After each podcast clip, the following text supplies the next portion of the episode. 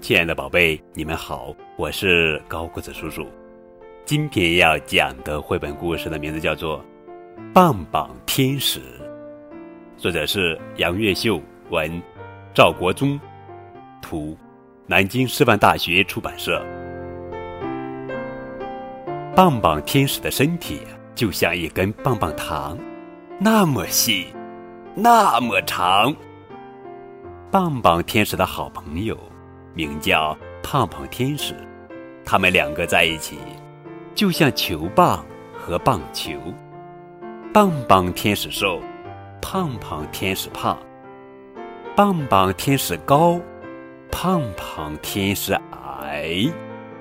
他们都会飞。一个在白云上面飞，一个在白云下面飞。他们的玩具就是天上的云。棒棒天使的云很少，胖胖天使的云很多。胖胖天使用一朵大云做了一个大象滑梯。棒棒天使用一朵小云做了一只小乌龟。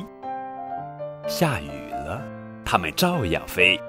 横着飞会淋雨。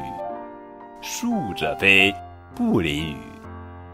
棒棒天使不去晒太阳，身体是湿的；胖胖天使跑去晒太阳，身体是干的。他们比赛变魔术，棒棒天使一挥手变出一条长长的彩虹，胖胖天使也挥一下手，变出来的彩虹太短，不能用。